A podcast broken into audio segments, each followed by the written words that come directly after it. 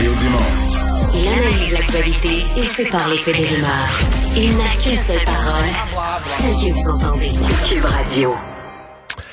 Alors, euh, le laboratoire américain Merck a annoncé euh, il y a un peu plus d'une semaine euh, ce nouveau traitement qui s'adresse vraiment là, aux gens là, qui c'est vraiment un traitement pour réduire les risques d'hospitalisation lorsque vous avez la COVID. C'est pas pas comme le vaccin, c'est pas préventif pour tout le monde, mais bon, on dit dans un arsenal d'outils pour réduire de toutes les manières possibles les impacts de la COVID, ben, si une personne apprend qu'elle l'a ou est en contact avec quelqu'un qui l'a eu, on lui donne le médicament, on vient réduire considérablement ses chances d'aller à l'hôpital. Ben, c'est une ben, autre... On te parle de réduction de moitié. Là, donc, tu imagines si présentement, ceux qui sont non vaccinés, qui sont dans les hôpitaux, tu coupes ça de moitié. Ben, parce que réseau, tu coupes, tu coupes, là, tu coupes les contacts, tu coupes avec le vaccin, tu coupes les chances. Puis là, pour ceux qui restent malheureusement, qui passent entre les mailles du filet, ben, tu coupes de moitié les chances euh, d'être euh, d'être hospitalisé.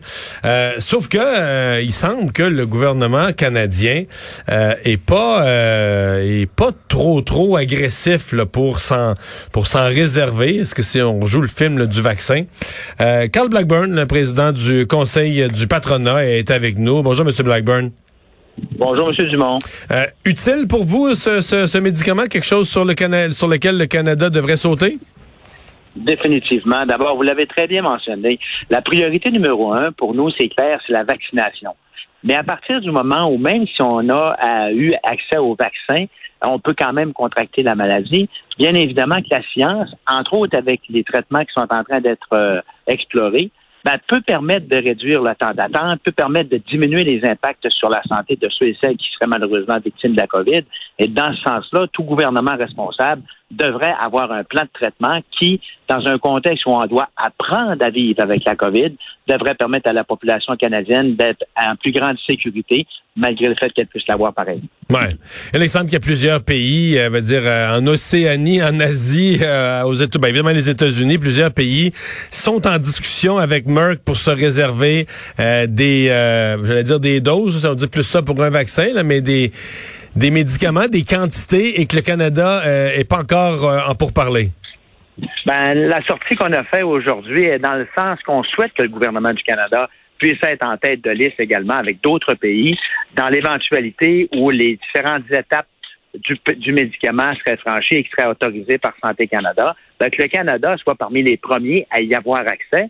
Et c'est dans ce sens-là qu'on souhaite que le gouvernement se dote d'un plan de traitement qui va nous aider à faire face à la pandémie, qui va nous aider à faire face à la COVID.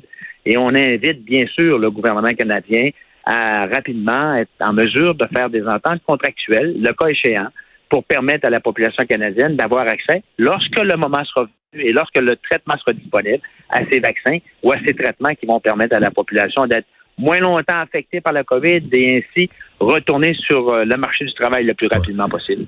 Évidemment, le conseil du patronat, euh, vous n'êtes pas une association étudiante, là, vous êtes des gens d'expérience, euh, habitués à faire des affaires publiques. Si vous faites cette sortie, c'est que vous avez une inquiétude, vous avez l'impression que le Canada est pas... Euh, les informations que vous avez vous laissent penser que le, le, Canada est pas au rendez-vous, là. Ah, on voit bien ce qui se passe à l'international. Des pays ont déjà des ententes de précommande avec l'entreprise.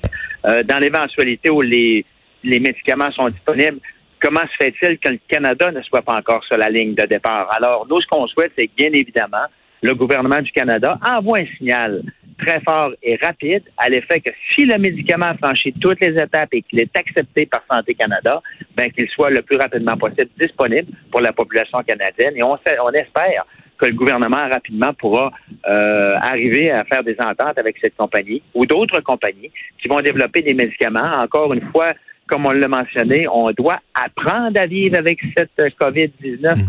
Pour les prochaines années. Ben, on est aussi bien s'organiser pour faire face à la musique. Avec tous les outils, ouais.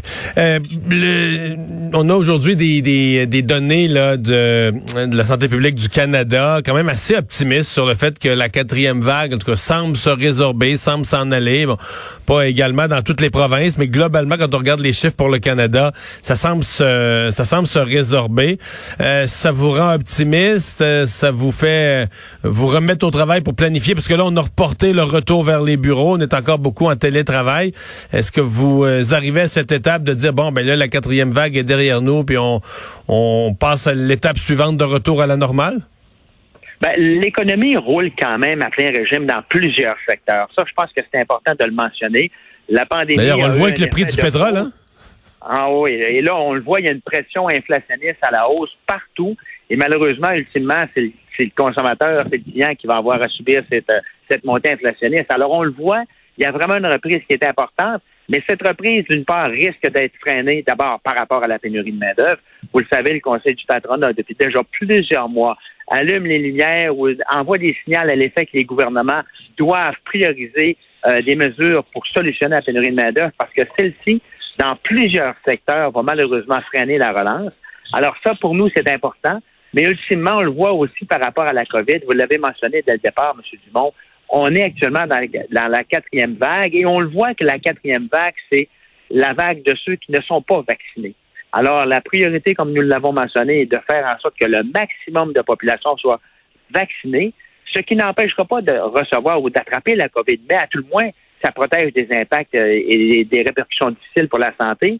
Et si on est capable, avec la vaccination, avec un médicament antiviral, d'avoir euh, des meilleures chances de notre côté, bien, ça va faire en sorte que notre économie va être encore plus forte et on sera en mesure de pouvoir profiter de cette relance si on est en mesure de mettre tous les ingrédients en place pour y arriver. Hmm. Sur la question de la, pénurie de main-d'œuvre, parce que là, on a prorogé euh, la session parlementaire. Euh, on va repartir une nouvelle législature dans, 10 jours, le 19 octobre, avec un discours inaugural euh, du premier ministre, de nouvelles priorités pour le gouvernement. Pour vous, ça doit être au cœur de ça? La priorité numéro un, c'est indéniable, c'est la, la solution ou les solutions à la pénurie de main-d'œuvre. Euh, on a l'occasion de travailler en étroite collaboration avec le ministre Boulay, entre autres, puis je dois le mentionner, euh, où on met sur pied, euh, sur pied des mesures, différents programmes qui existent de formation, de rehaussement de compétences. Alors, comme vous le savez, le CPQ a proposé 10 solutions qui, selon nous, sont incontournables pour solutionner la pénurie de main-d'œuvre. Et une de ces solutions, c'est bien évidemment d'avoir accès à des travailleurs étrangers qui vont nous permettre de combler les postes disponibles, mais en plus, la formation, rehaussement de compétences, de modifier le régime de l'assurance emploi pour s'en faire un régime de formation continue et bien évidemment de permettre aux travailleurs expérimentés, puis on le voit dans les derniers jours, on en parle beaucoup, de permettre aux travailleurs expérimentés de 60 à 69 ans de pouvoir demeurer sur le marché du travail sans être pénalisés au niveau de leur revenu de retraite, par exemple, euh, en fonction des, salaires qu'ils pourraient gagner.